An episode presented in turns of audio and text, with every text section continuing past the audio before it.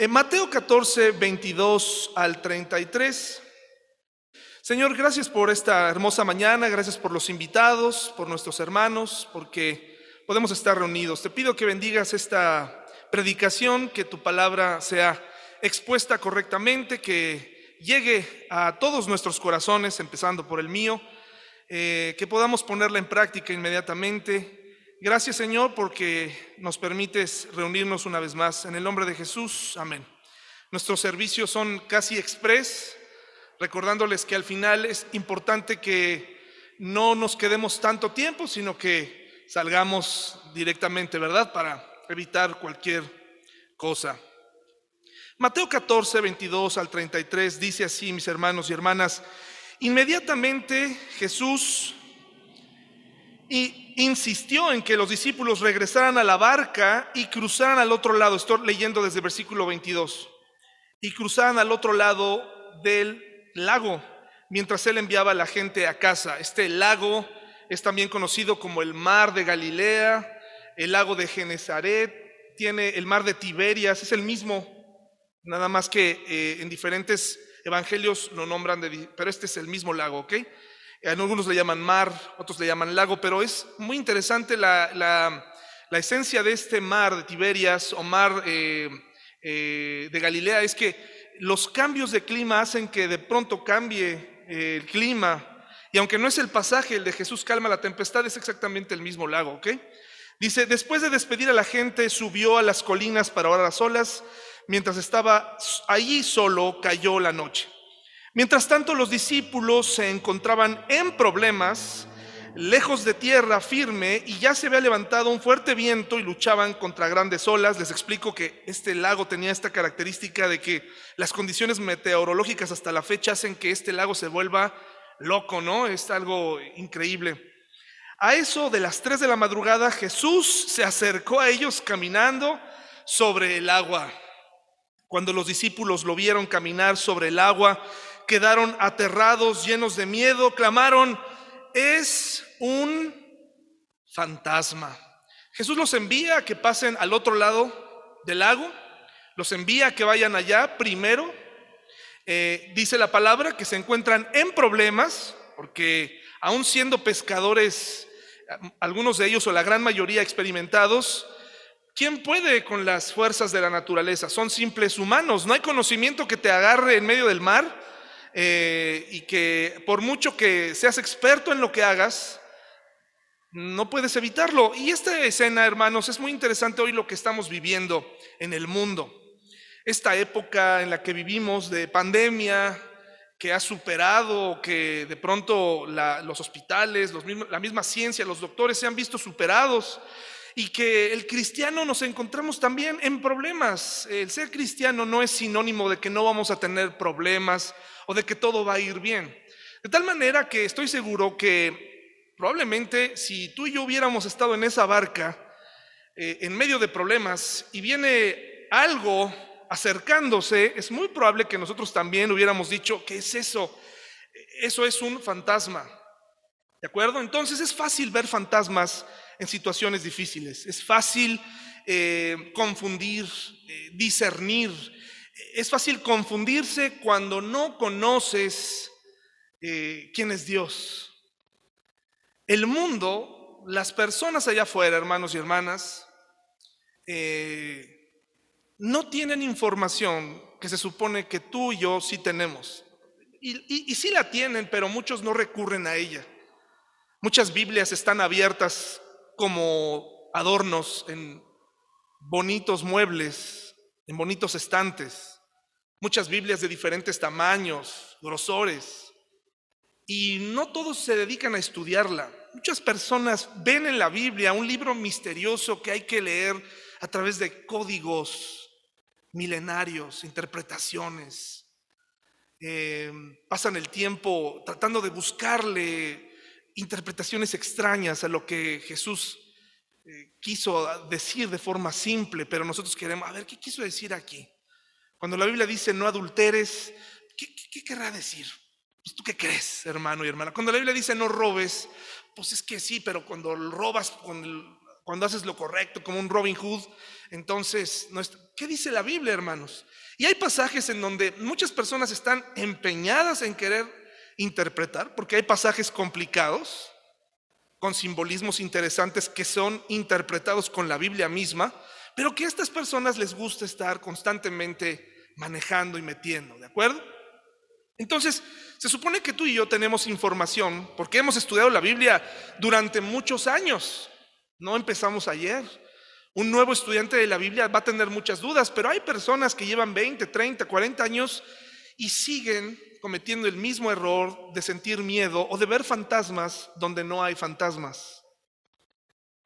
Esta época de pandemia ha originado que incluso entre los cristianos haya personas que toman posturas muy interesantes. La Biblia eh, no es un libro que abarque absolutamente todos los temas, pero los temas que tocan nos ayudan a resolver el día a día. Dios nos equipó con sentido común y Dios nos, dio mandamientos y leyes. De tal modo que hoy en día tenemos cristianos que en esta pandemia están viendo muchos fantasmas. Por ejemplo, hay cristianos, y estoy hablándole a, a cristianos, ¿eh? porque afuera recuerden, hay personas que hasta que no comprendan la información que está en la Biblia, van a tomar de aquí y de allá para formar una propia opinión. Pero si tú y yo somos creyentes, nos decimos estudiantes de la Biblia, entonces tienes que saber que no todo lo que dicen afuera es real, pero no por eso vamos a provocar pánico y paranoia. Eh, hay un grupo de cristianos que se pronuncia eh, en contra de las vacunas, ¿no? Y lo hacen con mucha convicción. Estoy hablando de cristianos. Y dicen, no, es que las vacunas, la marca del diablo, y te van a controlar, y van a hacer esto y aquello. Y entonces yo les citaría a todos mis hermanos creyentes, discípulos de la palabra de Dios. ¿Qué dice la palabra acerca de las autoridades, hermanos y hermanas? ¿Qué dice? Que te sometas a las autoridades. Ahora, hay un apartado muy amplio y podemos pasar horas hablando sobre en qué momento el cristiano se resiste civilmente. ¿Y cuándo se resiste civilmente, hermanos y hermanas? No es el tema de hoy. Cuando nos nieguen creer, cuando nos nieguen leer, cuando nos prohíban reunirnos, entonces tendremos que retar a la autoridad. Pero no se confundan, hermanos y hermanas, en las vacunas no son del diablo. Nadie te está obligando a hacerlo. Si no lo quieres hacer, no lo hagas. Pero no esparzas, no empieces a esparcir temor y dudas. Y es que el diablo te quiere controlar. Ya hablamos la semana pasada de esto, pero como es tan recurrente, hermanos y hermanas, ¿ustedes creen que no nos investigan nuestros hábitos de consumo? ¿Ustedes creen que no saben nada de nosotros? Claro que sí, tú mismo subiste esas fotos a Facebook.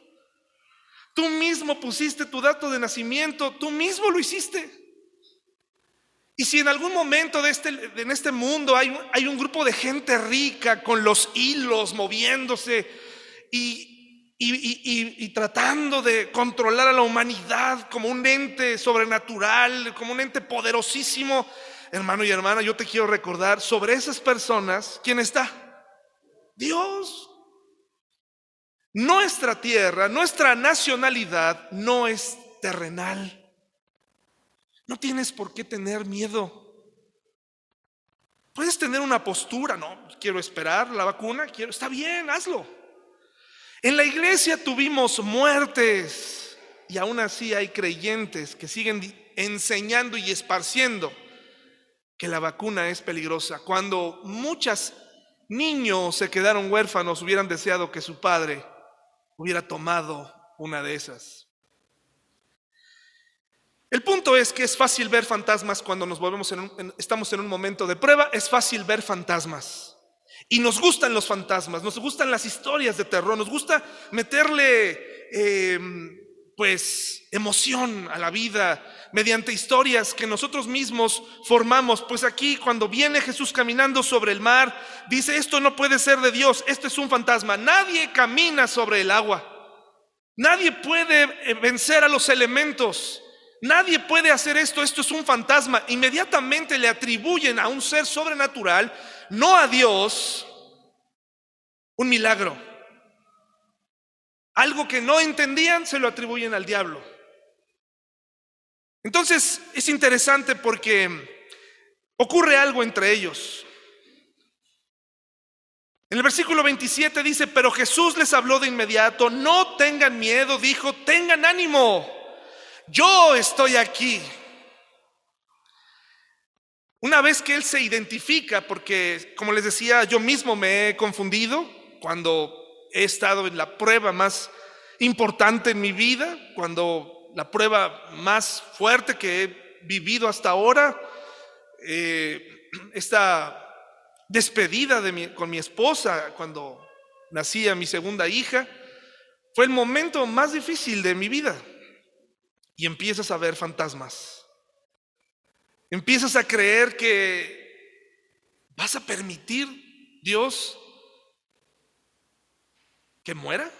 Empiezas, yo sé lo que se siente estar ahí. Yo no estoy aquí para decirte cómo yo sí vencí la prueba, cómo yo no tuve pensamientos. No, yo los tuve. Yo los tuve. Pero tienes que luchar contra eso. Tienes que vencerlo. Tienes que sobreponerte en un momento complicado. No puedes. La gente que habla de ciertos movimientos hoy en día se siente eh, en un grupo selecto y nos pone a todos como borregos de un sistema. Que seguimos a un sistema. Y resulta que ahora todos somos borregos. No, hermanos y hermanas. No es así.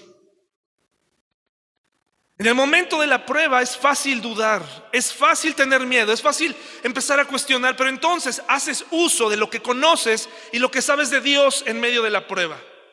Cuando Jesús se identifica, cuando Jesús habla, se tranquilizan. Entonces Pedro va más allá. Siempre juzgamos a Pedro por lo que hizo o por lo que dejó de hacer. Dice, Señor, si realmente eres tú, ordéname que vaya hacia ti caminando sobre el agua. ¿Y qué le dijo Jesús, hermanos y hermanas? No, esto solamente lo hace los iluminados. Esto, solamente lo hace la gente poderosa. No, hermanos, le dijo, sí, ven, dijo Jesús. Entonces Pedro se bajó por el costado de la barca y caminó sobre el agua hacia Jesús. Pero cuando vio el fuerte viento y las olas, se aterrorizó y comenzó a hundirse. Sálvame, Señor, gritó. Y antes de juzgar a Pedro por la cobardía, y antes de decir, este tipo hubiera podido bailar en el agua, hermanos y hermanas, se convirtió en el segundo hombre sobre la tierra que caminó sobre el agua, por lo menos uno o dos pasos hasta que empezó a hundirse, hasta que empezó a darse cuenta que la fe no es una cuestión de espectáculo, no es una cuestión de eh, únicamente aventarse ya, sino es conocimiento, es tener bien presente quién me está llamando en medio de la prueba, quién es Jesús y quién soy yo. No depende de Pedro, no depende de su valentía, sino dependía de su capacidad de poner toda su fe en quien estaba parado en el agua. Jesucristo se hizo hombre, hermanos y hermanas, eh, para identificarse con nosotros. Al identificarse como hombre, Quiero decir de paso que Él está dándole el lugar al estuche que Él mismo diseñó, que su Padre diseñó, el cual merece nuestro cuidado y nuestro respeto. Y Dios se humanó para identificarse con nosotros en las pruebas.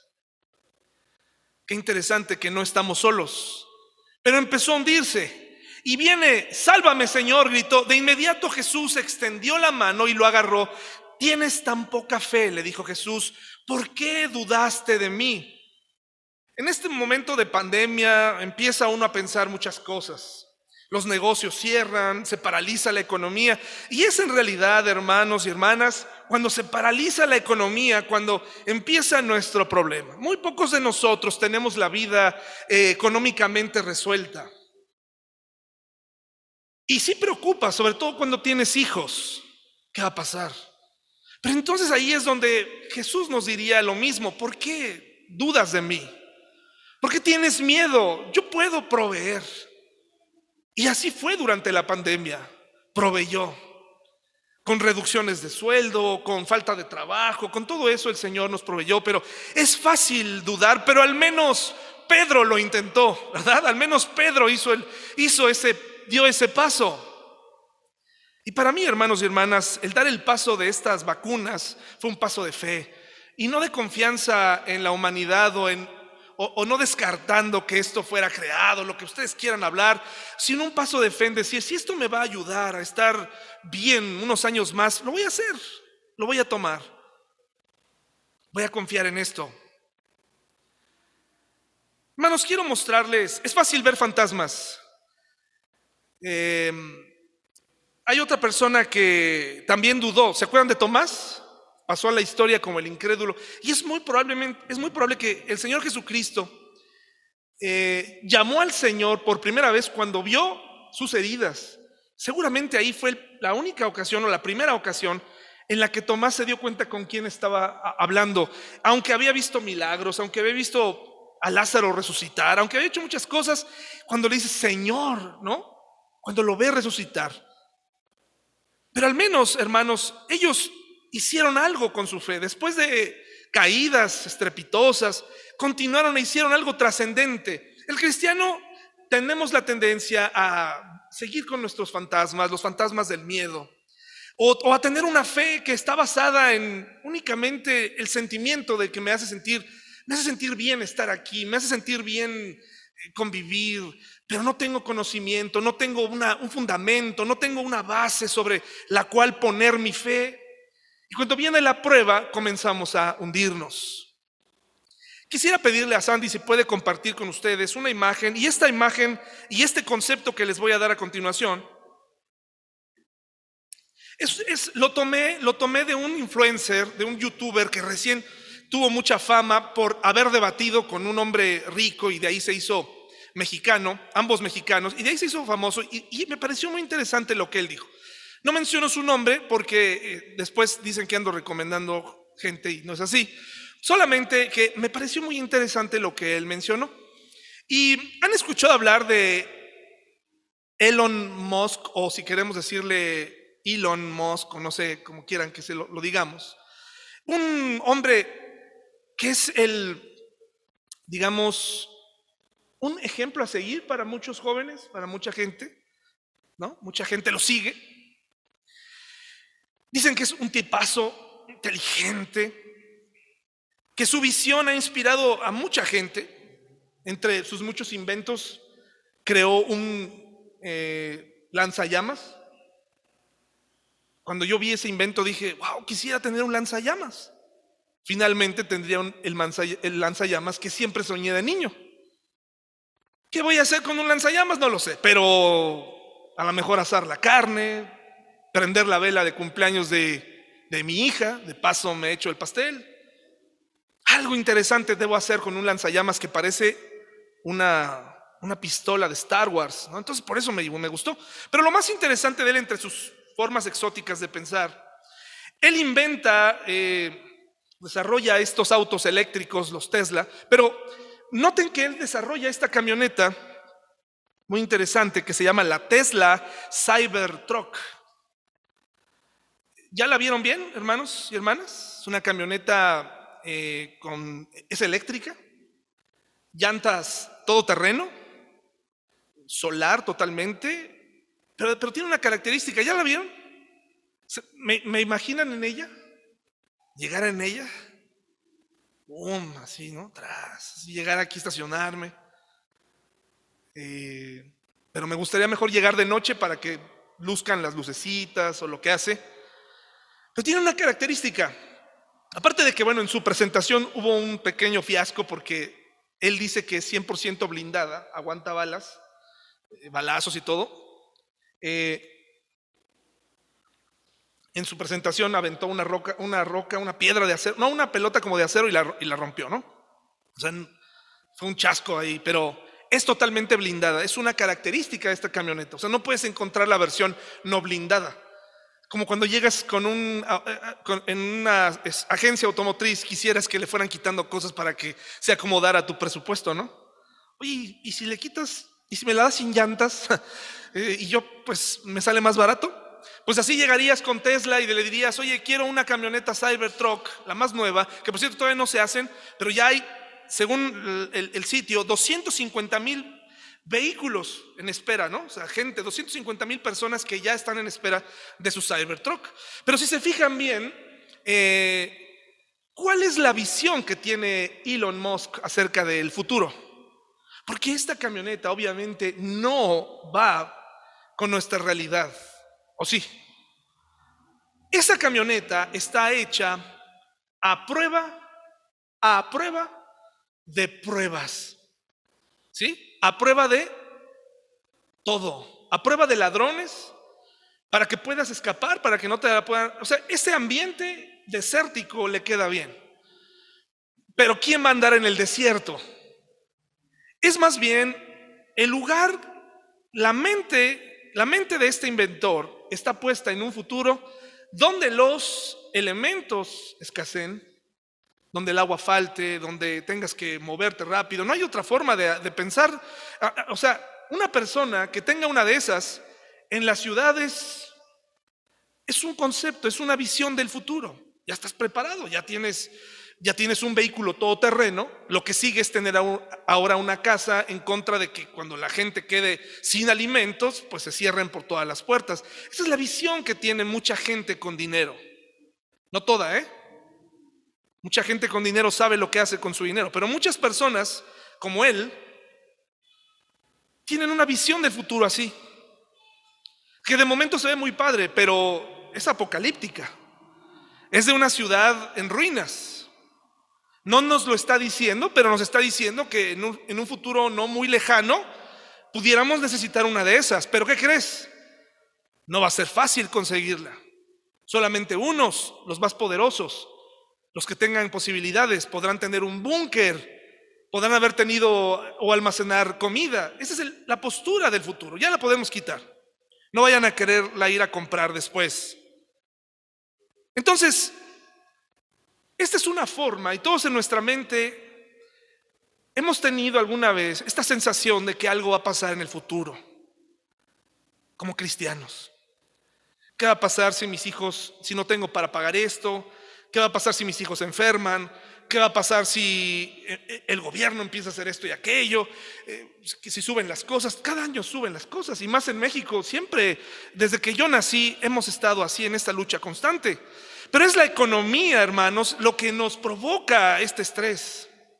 Es la economía la que nos empieza a meter en problemas. Y muchos de nosotros cristianos basamos nuestra fe en falsos conceptos o nos la jugamos y jugamos el juego de la incredulidad. Sí creo en Dios mientras no me falte nada. Dice Santiago 1 del 3 al 5. De ahí la reacción natural de muchas personas al inicio de la pandemia de salir a comprar como, como desesperados lo que fuera que se fuera a terminar. Teníamos que ir a adquirirlo, teníamos que ir a comprarlo. Vivimos en un sistema de consumo un sistema capitalista que te hace sentir que entre más tienes, entre más almacenas, está, tu familia está segura. Pero el cristiano no se adapta o no debe adaptarse a este sistema. El cristiano debe vivir en un sistema de confianza en Dios, no de paranoia. No un sistema de terror, no un sistema de constante estar alerta, porque la Biblia habla que los cristianos debemos estar alerta, pero no en una alerta de tener el rifle o no tener o tener eh, la camioneta con mucha gasolina para escapar a las montañas.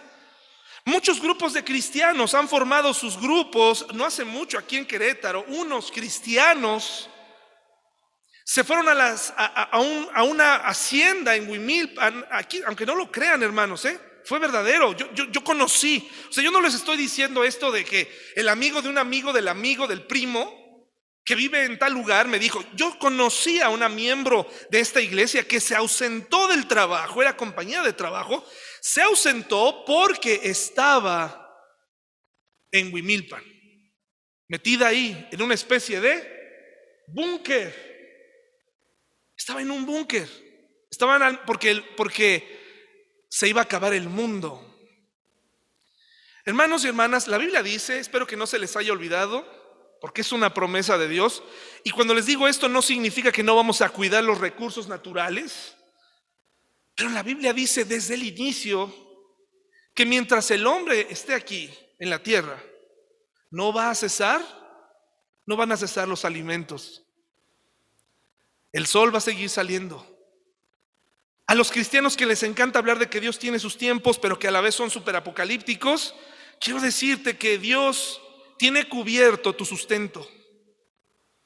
No te imagines, por favor, una mesa con un cerdo y una manzana en el hocico para que te lo comas. El alimento diario, dice el Padre nuestro, ¿verdad? Que le pidamos a Dios nuestro pan de cada día. La salida en el desierto del pueblo de Israel los llenó, los almacenes se llenaron, hermanos y hermanas, de comida. ¿Qué les enseñó Dios a los israelitas en el desierto?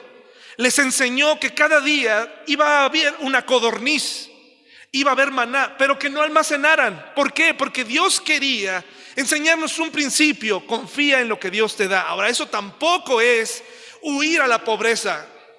¿Sí?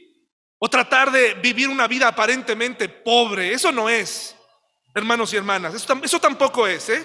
Muchos usan esta pantalla para huir de sus responsabilidades, teniendo una vida austera para no tener que cumplir con sus responsabilidades como esposos, como esposas, y dicen, yo he decidido vivir una vida austera, una vida como Jesús la vivió. Hermano y hermana, creo que no has entendido nada. Dios no te está llamando a que seas rico, pero tampoco te está llamando a que no seas un proveedor. Dice la palabra de Dios en Santiago 1 del 3 al 5, dice, dice así, porque ustedes saben que siempre que se pone a prueba la fe, la constancia tiene una oportunidad para desarrollarse. Y ya vimos la semana pasada que estamos llenos o que estaremos viviendo problemas. Si, bien no toda la vida, si habrá momentos de prueba. Así que dejen que crezca, pues una vez que su constancia se haya desarrollado plenamente, serán perfectos y completos y no les faltará nada. Y luego viene la clave, si necesitan sabiduría para poder aprender a tener gozo en las pruebas, para poder vivir mejor, ser felices, estar completos, dice aquí, si necesitan sabiduría, pídanselo a quién? A nuestro generoso Dios. ¿Cuánta falta de sabiduría nos hace al grupo, a los miembros de nuestra iglesia, a los creyentes? ¿Cuánta sabiduría nos hace falta para poder compartirle a la gente los principios bíblicos? Lo que estamos viendo en Santiago es que, y en la Biblia en general, es que un cristiano maduro puede ser feliz, no importa cuáles sean sus circunstancias, no tiene nada que ver con una austeridad, no tiene nada que ver con una cara demacrada, tiene que ver con felicidad, tiene que ver con plenitud, tiene, tiene que ver con saber que tienes una morada en los cielos.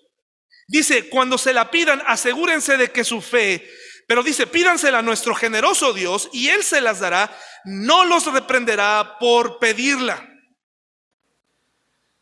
Qué interesante que tenemos que pedir sabiduría para manejar esta situación.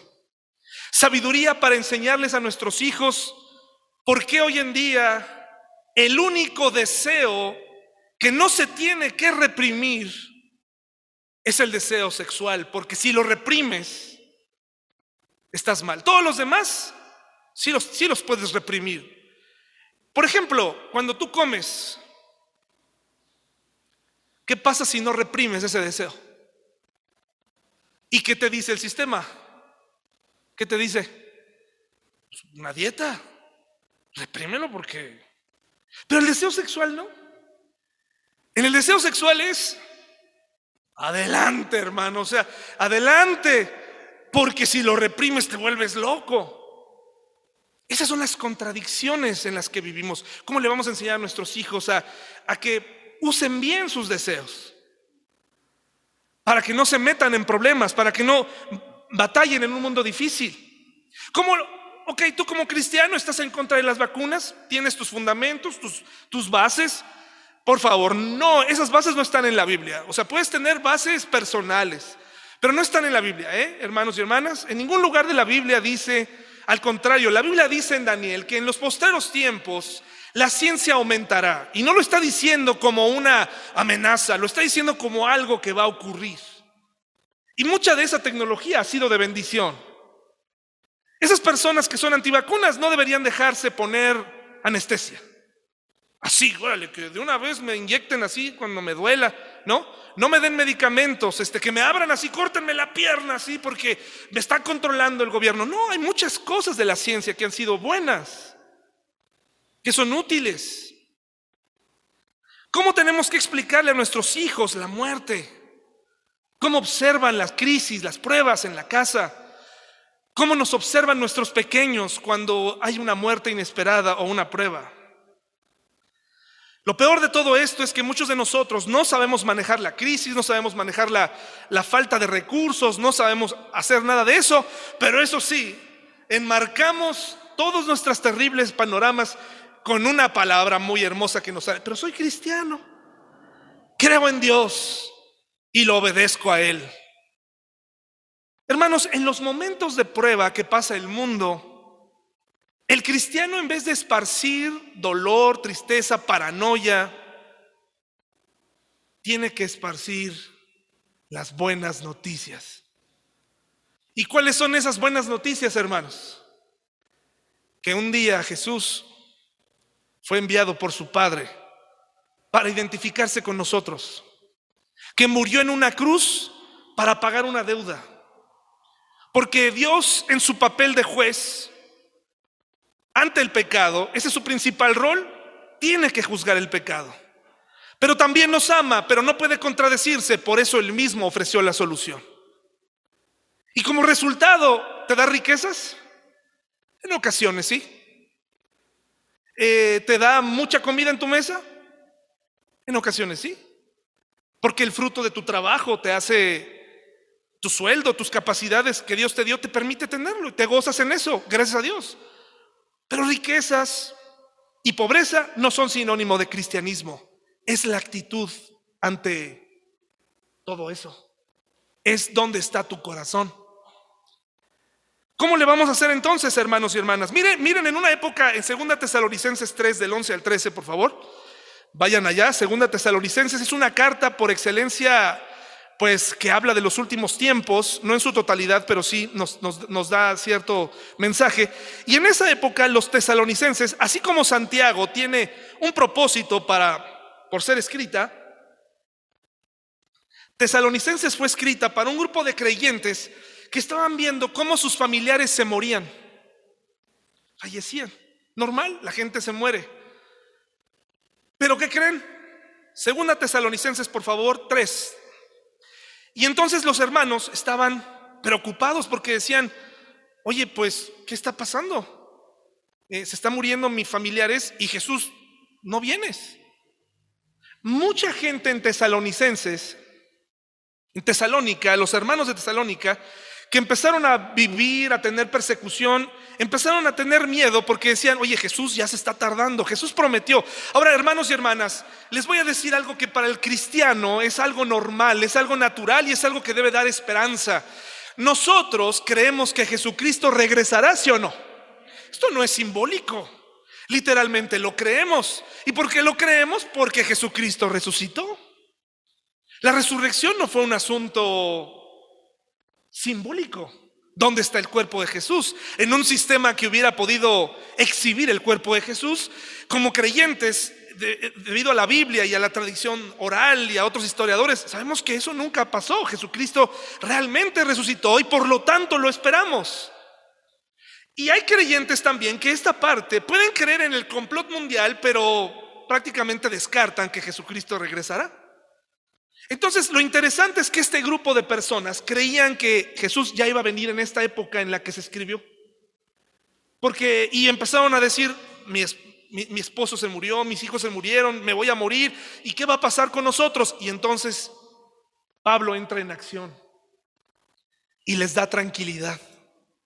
Fíjese lo que dice en 2 Tesalonicenses 3, del 11 al 13. Ya está, 2 Tesalonicenses 3, 11 al 13. Déjeme ver si lo escribí bien porque luego me, me equivoco. 3 del 11 al 13. Sin embargo, oímos que algunos de ustedes llevan vidas como hermanos, de ocio, o sea, tienen demasiado tiempo libre, se niegan a trabajar y se entrometen en los asuntos de los demás. A ver, la emergencia era esta. El temor aparente que estos hermanos tenían era, Jesús no regresa. ¿Qué vamos a hacer? Nos van a perseguir, nos van a matar. Y en vez de que Pablo les dé un manual de cómo escapar, les pido que se vayan de cinco en cinco o en parejas y que busquen los lugares más recónditos de la tierra y que tengan mucho cuidado porque los van a andar cazando. Qué interesante. Les dice, he escuchado que algunos de ustedes están de ociosos. Y en el ocio se esparcen rumores, se creen tonterías, creas tus propias historias, empiezas a llenarte de temor, empiezas a ser tu propio Dios. Dice, se niegan a trabajar y se entrometen en los asuntos de los demás. O ya te vi que estás vigilando la vida de los demás, ¿no? ¿Qué haces? Visitando a los demás, repartiéndoles. Ya vienen por nosotros, deberíamos escapar. Les ordenamos a tales personas, dice Pablo, como una autoridad para estas personas, y les rogamos en el nombre de quién? En el nombre de la comunidad a la que representamos, en el nombre del bienestar común. ¿Así dice? No. En el nombre del Señor Jesucristo, que se tranquilicen y que trabajen para ganarse la vida. ¡Wow! ¡Qué interesante, ¿no? En otras palabras les está diciendo, hermanos y hermanas de Tesalónica, esperen lo que tenga que suceder, háganlo trabajando. Hagan sus vidas normales, sabiendo lo que viene, al estilo de Nehemías cuando reconstruía la muralla de la ciudad de Jerusalén, que algunos construían con una mano el ladrillo y en otro la espada, solo que sin pánico ¿Cuánto nos hace falta decirle a este mundo, tranquilos? Tú necesitas a Jesús en tu vida para encontrar paz en tu alma. Esa pieza que le falta a tu vida es Jesús. Tranquilo, ocúpate de tus cosas, vive. Dice, en cuanto al resto de ustedes, hermanos, amados hermanos, nunca se cansen de hacer el bien. Tesalónica estaba, fue escrita en un momento de dificultades y estoy hablando de la segunda parte, pero hubo una primera parte donde, primera a Tesalonicenses 5 del 1 al 11, vayan para allá, primera Tesalonicenses 5 del 1 al 11, la gente comenzó a especular. El mundo se va a acabar, los, los, perseguidores, los romanos van a venir, nos van a matar. Ya escuchamos que mataron a Esteban, el primer mártir, ya escuchamos que mataron a los primeros apóstoles y vienen tras nosotros. Y Pablo nos dice que nos tranquilicemos y es lo mismo que yo vengo a repetir hoy esta mañana. Hermanos y hermanas, tenemos que tranquilizarnos. Tenemos que calmarnos. Tenemos que salir a vivir y a compartir las buenas nuevas. Y tenemos que trabajar, confiar en Dios, confiar.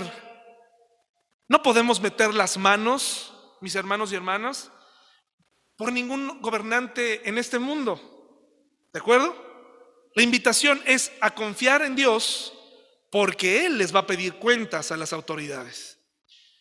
A nadie de nosotros nos gusta tener que hacer ciertas cosas. ¿De acuerdo? Tenemos que hacerlo porque honrar a las autoridades es honrar a Dios.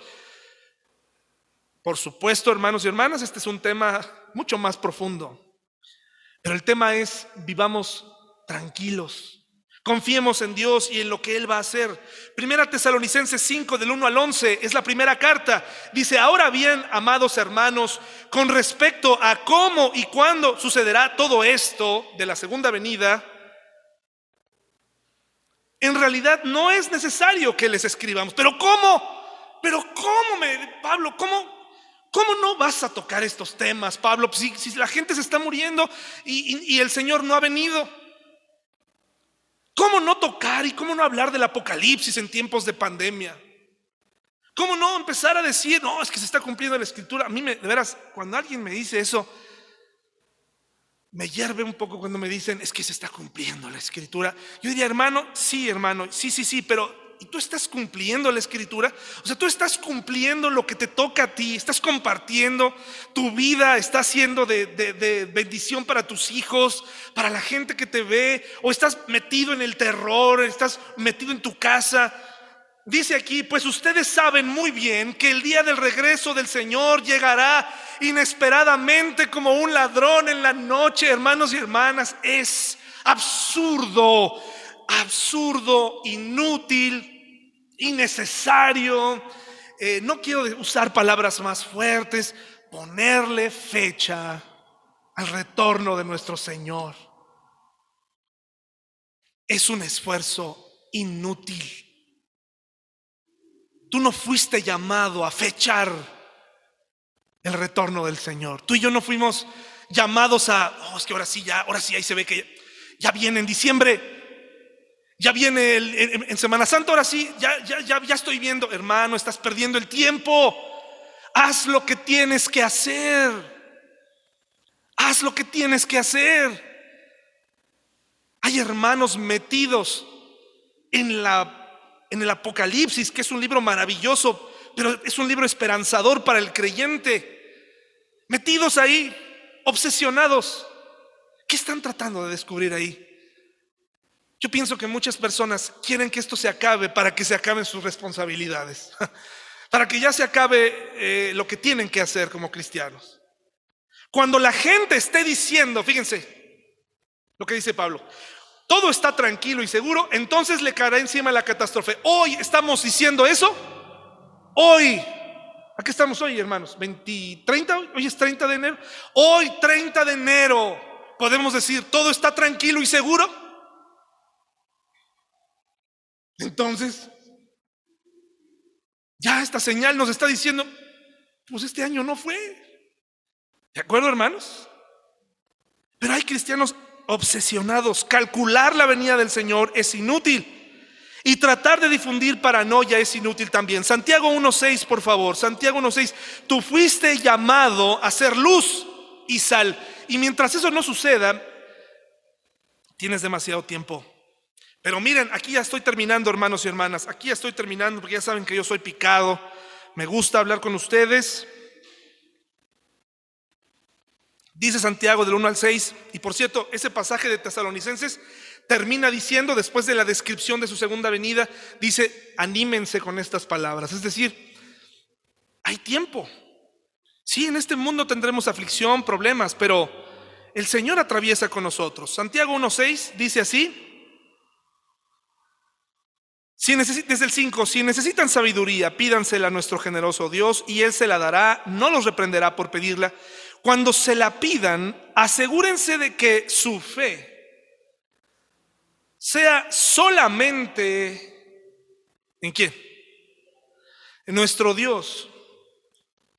Si es, nuestro, si es el mismo Dios en el que creemos, está pidiendo exclusividad.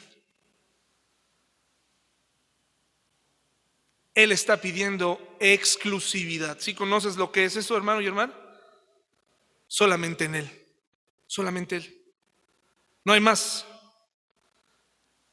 Nos está pidiendo que solamente en Él. Y dice, y no duden porque una persona que duda tiene la lealtad dividida y es tan inestable como una ola del mar que el viento arrastra y empuja de un lado a otro. En la lealtad, hermanos y hermanas, no existen los grises. O se es blanco o se es negro. Pero no hay un tono gris. ¿O sí lo hay? No lo hay. En la lealtad no existen los grises. O eres completamente leal o no lo eres. No seas leal solamente cuando te conviene. La lealtad, hermanos y hermanas, es muy importante. ¿Alguna vez alguien te ha fallado? ¿Alguna vez alguien que dijo ser leal terminó no siendo leal? Sí. ¿Y duele? Uf, duele muchísimo. Duele hasta lo más profundo. Por eso se demanda que nuestra lealtad sea solamente a Dios. ¿Y por qué? ¿Por qué dice esto Santiago y por qué lo dice en este momento? Porque si usted lee el, el pasaje de abajo, se encontrará que dice algo acerca de pobres y ricos. Un problema con la gente que tiene muchas posibilidades es que el Señor mismo dice que estas personas tendrán muchos problemas para encontrar el camino correcto. Porque al sentirse con poder, será difícil humillarse delante de Dios y someterse a Él. En la historia del joven rico, que tenía muchas posesiones, cuando Jesús le llama, probó su fe diciéndole, bueno, me quieres seguir, vende todo lo que tienes. No porque Jesús lo necesitara, sino porque era una prueba. ¿Y qué dijo él? Se entristeció mucho. Así de poderosas son las posesiones. Así de poderoso es el dinero. Por eso dice aquí, tu lealtad no debe estar dividida entre los recursos, lo que tienes y lo que no tienes. Tienes que confiar en Dios. Tu lealtad debe estar puesta en Él. Dice aquí en otras palabras, basta de dudas. La duda es una indeterminación entre dos juicios. La duda es un límite de la confianza. A lo mejor no lo sabías, pero probablemente eres un poco eh, filósofo y a lo mejor eres un seguidor de René Descartes, que es tener que dudar absolutamente de todo. Y esa duda, hermanos, hasta cierto punto es correcta cuando tú cuestionas lo que te enseñan y lo llevas a las bases, pero también es un problema cuando todo el tiempo estamos dudando absolutamente de todo. ¿Se puede vivir así? No se puede vivir así. Por algún tiempo hablábamos sobre el asunto de que Tengan cuidado porque Procter Gamble es una empresa satánica que los jabones escudo son empresas que apoyan a los satánicos. Ese rumor salió de alguna iglesia cristiana, imagínense. McDonald's, cuidado con McDonald's, cuidado con Motorola, porque hace armamento. Está bien, tú puedes tener tus propias convicciones y decir esto sí y esto no. Hermano y hermana, sí, pero escoge tus batallas correctamente. Si se trata de dudar de todo, entonces, hermanos, no podríamos salir. Si vas a tener una actitud paranoica, si vas a perdonar, pero a la vez no vas a perdonar, y vas a estar todo el tiempo recordándole a esta persona lo que hizo y cómo te hirió y cómo te lastimó, estás perdido, hermano y hermana. Tienes que entregarle ese sentimiento a Dios. Santiago 1 del 7 al 8 dice así, esas personas que tienen la lealtad dividida no deberían esperar nada del Señor. Y es obvio, ¿cómo pedirle a Dios que nos ayude? ¿Cómo pedirle a Dios, ayúdame a ser una persona íntegra cuando en el fondo digo nada más, déjame hacer este último negocio sucio y te prometo que ahora sí me voy a entregar a ti? ¿Cómo pedirle eso a Dios y seguir siendo esa persona? Su lealtad está dividida entre Dios y el mundo y son inestables en todo lo que hacen. Y no hay nada que agregar a la Biblia, pero cuando dice que son inestables es no, no se encuentran, no encuentran su lugar en este mundo. No saben qué cosa nueva hacer para llenar ese vacío. No encuentran qué nueva, nuevo hobby, qué nueva corriente de cuál tomarse. Hermanos y hermanas, sin duda viviremos problemas. Mateo 6:24, pero el Señor quiere atravesar con nosotros. Y creo que tenemos bastantes buenas noticias que decirle a las personas hoy en día. Y creo que los cristianos podemos irle a decir a las personas que aunque tenemos problemas, aunque no tenemos todo lo que quisiéramos, hemos hecho las paces con Dios. ¿Sí podemos decir eso, hermanos y hermanas? Que estamos bien con Dios por su gracia. Que nos caemos y nos levantamos, que nos da esa bendita oportunidad de volver a empezar. Mateo 6:24 dice así, nadie puede servir a dos amos, pues odiará a uno y amará al otro, será leal a uno y despreciará al otro. No se puede servir a Dios y qué?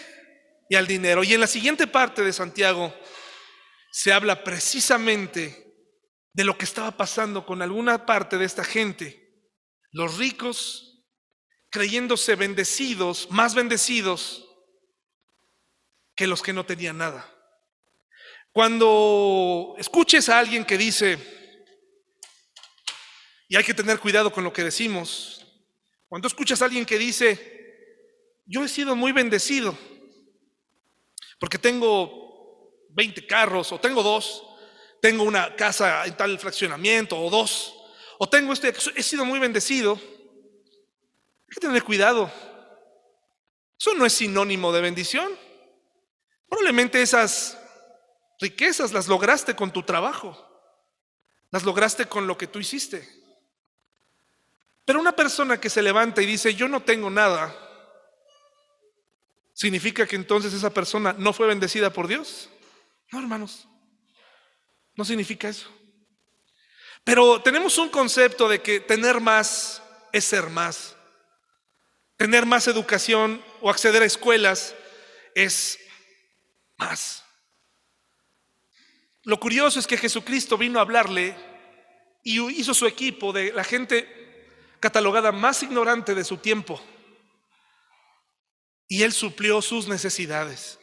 ¿Se acuerdan ese episodio donde Pedro presenciaba el cuestionamiento de los fariseos cuando le, le dijeron, Jesús, tenemos que pagar el impuesto.